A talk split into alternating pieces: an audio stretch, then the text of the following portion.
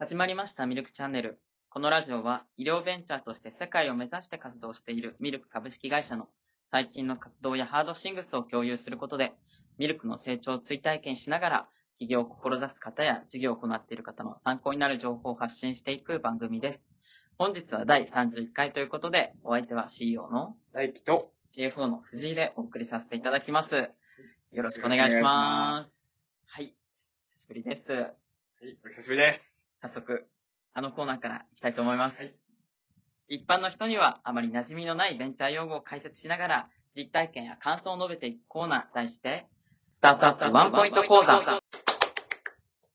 今回のテーマは、リファラル採用についてです。はい、まず藤井の方から意味を解説していきます。お願いします。リファラル採用とは、自社の社員から友人や知人などを紹介してもらう手法を指します。リファラルは推薦や紹介という意味がありまして、人材市場が完全に売り手市場になっている今ですね。業界を問わずと注目を浴びつつある手法です。で、あの結構アメリカでは広く取り入れられているあの手法で、日本でもベンチャーを中心にですね、結構取り入れられているということですが、今回はこちらについて話していければと思います。うんまあ採用ってやっぱりこう、創業期っていうか、ベンチャー最初の段階ってあまり意識してないと思うんですけど、うん基本的にはリファラルですよね。そうですね。もう自分が知っている人とか、知人から紹介していただいてとか、まあ大体こう、そうすると、どういう方かとか、どういうバックグラウンドがあって、で、人柄というか、そういうあの、数値で出てこないような部分っていうのも、まあ、ある程度やっぱ分かってるので、まあ、そういった人の方が一緒にやっていきやすいと言いますか。うん。まあ、そういう、こう、お互いを知る時間っていうのが結構省略されるというかですね。うん。まあ、そういったところもあって、基本的にはリファラル採用なのかなっていう感じがするんですけど。そうですね。まあ、チームとしてやっぱ強くなきゃいけない部分もあると思うんで、うん。そういう、まあ、すでに知ってるってこともありますけど、うん。まあ、能力というか、スキルもまあある程度あって、育てていくとか、これから知っていくっていうよりかは、まあ、本当に即戦力うん。になるような人を採用していくって意味でも、まあ、結果的にリファラルになっていくのかなとは思いますね。そうですね。やもう本当に能力主義で始めないと、最初は特に、あの、お金もなく、時間もなく、そして能力もまだ育ってないっていう状態がほとんどなので、そこからもう本当に、やる気と情熱と、そしてまあ、あの、尖った、全、全方位的な能力ではなくて、えー尖った能力がある人を入れていくっていう意味では、あの、まあ、身近にいる人たちを、えー呼び込んでくると。で、私たち、今、あの、11人ぐらいになるんですかね。えっ、と、そのぐらいになりますけど、えっ、と、ほとんどリファラルですし、えっ、と、今後も多分しばらくはリファラルに近い形が多いのかなと。で、少しずつ今、あの、募集での採用といいますか、えーそういったことも始めてますし、一応ホームページから採用してほしいっていうような問い合わせが来てもいるので、そういった意味では、まあ、低レベル、あの、募集をお入れつつ、混ぜつつ、こうなんか、リファラルをやっていくっていう形を進めているような状態ですかね。ですね。なかなか、まあ、社内の体制も整えないといけない部分もあるので、そうですね。最初はやっぱ書類も必要ですしね、なんか契約もすごい、まあ、ある程度こう、お互いをもう知れていれば、あの、契約の内容に対しても、ある程度こう、認識の齟齬とかがなく、あの、すぐにこう、反抗をしてくれるっていう感じですけど、やっぱり、外から全く知らない人を入れるっていう形になってくると、まあ、そのあたりもこう、ここはどういう意味ですかとか、結構そういうふうな、あの、形式が必要になってきますし、面談とか、まあ、そういうところも、一次面談、二次面談みたいな、本当に、あの、就職、就活の時にやるような、うん。ああいう、あの、手続きを踏まないといけないというところもあったり、えーしますので、まあそういったところでも、まあどうしても最初はリファラルになるのかなっていう感じはしますね。まあ、けどベンチャーでも最近は、あの、最初期からうん。結構リファラルじゃなくて、あの、もう募集で入れちゃうみたいなところもありますね。うんうんうん。分野の問題なんですかねなんかこう、どういった分野のところがそういう動きしてるのか。確かに。まあ私の知ってるような、まあ IT とか技術系の会社さんが多いので、そういったところだと、あまり、そのリファラルであリファラル以外で募集かけてっていうところよりかは、もうあの、最初は自分たちで一緒にあの、プロダクトをある程度作るとこまではやってから、もう売り出し始めて、ようやく。セールスの人とか、まあ、それを広げていくマーケティングの人とか、外部の人を入れていく。まあ、あと資金調達が完了して、うん。一最初の資金調達が完了して、まあ、資金的にも余裕ができきた時に募集を開始するっていうような会社さんが多いので、まあ最初から募集かけていくところっていうのは、どちらかというとあれですかね、人材系とかああ、そうですね。の会社さんとかですかね。というよりは、まあ、もうすでにプロダクトが完成してて、ああの、少ない人数で作って、これからって時に、結局、リファラルだけだと、その採用人数も限られてくるのでー、うんうん。ボスを増やしたいっていう意味で、あの、募集をかけていくみたいまあ、やっぱそうですね。でこう、もう、会社作る前からある程度準備が終わってるようなところな。とかうん、ね。あとはまあ社長さんがもうスーパーマン的な人で、うんあの、プロダクトも、売り方も、いろいろ全部もう一人で考えてしまっているような場合であれば、もしかしたら募集でもいけるのかもしれないですけど、まあ、基本的にはやっぱり2、3人で起業するケースというかう、んが多いので、そういった意味ではまあ、最初を、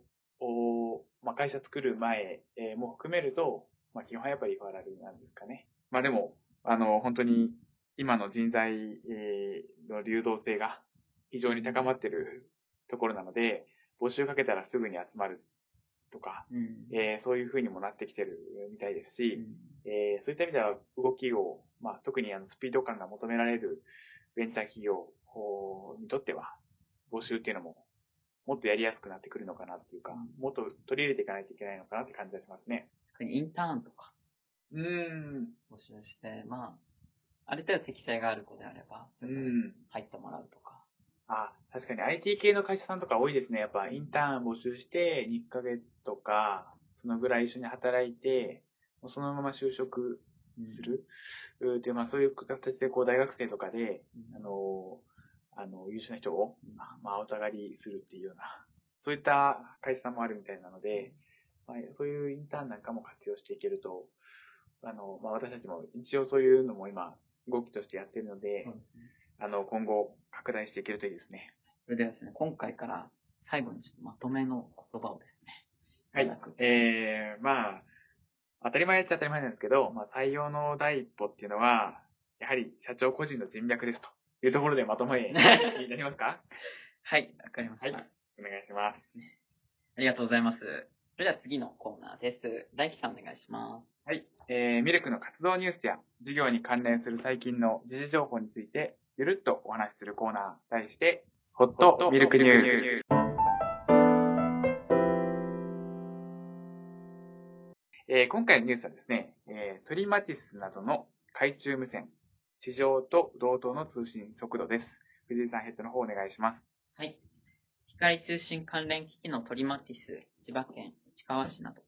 26企業団体による共同事業体は22日、水深約 1km の海中での無線通信で、地上と同等の通信速度を出すことに成功したと発表した。水中ドローンの操作や海中でのデータ取得などに役立てられる。水産業の効率化やインフラ点検などの用途を想定し、2030年頃までの実用化を目指すということですが、こちらを選ばれた理由は何でしょか？いうや、これ本当にすごいニュースだと私は思ってるんですよ。事業とは正直言ってあんまり関係ないんですけど、あの、まあ、光を扱ってるというところもあって、ちょっと近いかなと思ってるんですけど、この海中での通信って、もうこれまではずっとレーダーとか、ああいうものに代表される、まあ、電波ですね。電波で行ってきたんですけど、まあ、欠点があって、で一つは、あの、海中での通信、とても速度が遅いというところですね。あの、電波の場合。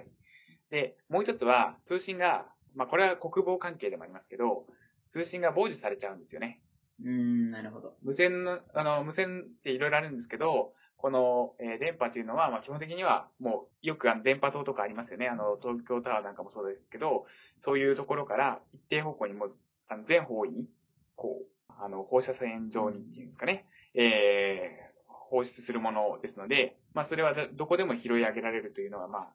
長所でもあるんですけど、それが、まあ、国防的な観点からすると短所にもなると。うんで、そこで、あの、この、えーレーザー。これは、あの、光、まあ、よく、光といっても、あの、えー可視光という、うんとても波長の短い、えー電磁波なので、波長が短いということはどういうことかというと、それだけ多くの情報を載せることができるということでもあるんですね。なので、電磁波で波長が長い電波、えーよりも、まあ、波長がより短い可視光、光の方が情報をいっぱい載せられる。ただ、光、あの、皆さんも考えていただければわかると思うんですけど、えー深海ってとても暗いということもあって、光は普通はもう届かない、えーですけども、えーこのトリマティスという会社さん、千葉県の、えー会社さんは、これに対して、まあ、えーその難題をクリアして、レーザーで、えー 1GBps を超える、えー通信速度を達成したと。でしかもそれが100メートル離れた、うん。えーところで達成したということで、まあ本当にあの、すごいことだなとうん。思ってます。で、えーこれによって例えば何ができるかというと、まあ中継機といいますか、そういうレーザーを、えー受け取るところおと、あとまあ地上とのやり取りをしていくことによって、その水中の中で、えーそのドローンの操作をするとか、、えー画像を、大容量の画像、うん。高画質な画像を送信する、リアルタイムで送信する、とかっていうこともできるようになりますし、1GBps といったら、まあ普通のゲームの、まあよく家庭で光通信とか入ってる家庭あると思うんですけど、まあそれと大体同じぐらいの。速度になるんで、基本的にはまあ、地上でできることが海中でもできるとうんいう風になってくる。ってことは、海底都市。そうなんですよ。それもできちゃうんですよ。それはすごい面白いなっていうか、あの、夢があることだなと。まあ、地上から酸素を送ること自体はすごい簡単ですし、あとはまあそういう、あの、器さえ作ってしまえば、正直言って海底としてそんなに難しいものではないんですけど、やっぱその通信とかが、そういったものをなかなか作り出すのは難しかったっていうのもあって、えー、あまり具体的に話が進んでこなかったのかなという、えーそういうことを考えると、こういうふうにもう地上と同じようにうん。生活が実は水中でもできるようになるとかうんっていうことであれば、いろんな、あの、応用ができるなというふうに思って、えー、ちょっと小さいニュースではあったんですけど、あの、新聞の中では。ただ、うんすごい私はあの、興奮しました。なるほど。このニュースにそんな深く読み取って夢を。いやー、これはこれは面白いです。本当にうんあの、2030年頃に実用化って書いてますけど、本当にあの、もっともっと、あの、いろんな企業さんだったり、資本家だったりが協力していただいて、あの、より早い段階で実用化されるといいなというふうに思ってます。いや、本当そうですね。ハイパースペクトルカメラなんかもこう、ドローンにそうですね。あ、の、水中をハイパーで見るっていうのは、うんあの、やっていきたいなと私たちも思ってるんですけど、その時に問題になるのはハイパースペクトルカメラのデータ容量が大きいということなので、こういう技術がさらに進化していけば、より高画質な、ねもしくはあの情報をたくさん持った、えーデータっていうのをリアルタイムで見れるということで、まあ、鉱物、海底資源の探査とかですね、そうですねそういったことにもつながるかなと思いますね。まあ、こう人工衛星が遠くからしか撮れないですからね。そうなんですよね。なかなか、あしかも海中ってなかなか見えないところだったので、えーまだまだ実は、あの、地球自体がうん。解明されてない部分なんですけど、そういったところにメスを入れられるうん。可能性があるなと。いやー夢のある技術ですね。すごい。はい。それでは今回のミルクチャンネルは以上になります。ありがとうございました。ありがとうございました。この番組では普通のお便りはもちろん出演依頼やトークテーマの募集など随時行っております。お便りはラジオアットマークミルクメドドットコムまたは説明欄に記載のお便りフォームまでどしどしご応募ください。それでは本日のお相手は藤井と大輝でした。ありがとうございました。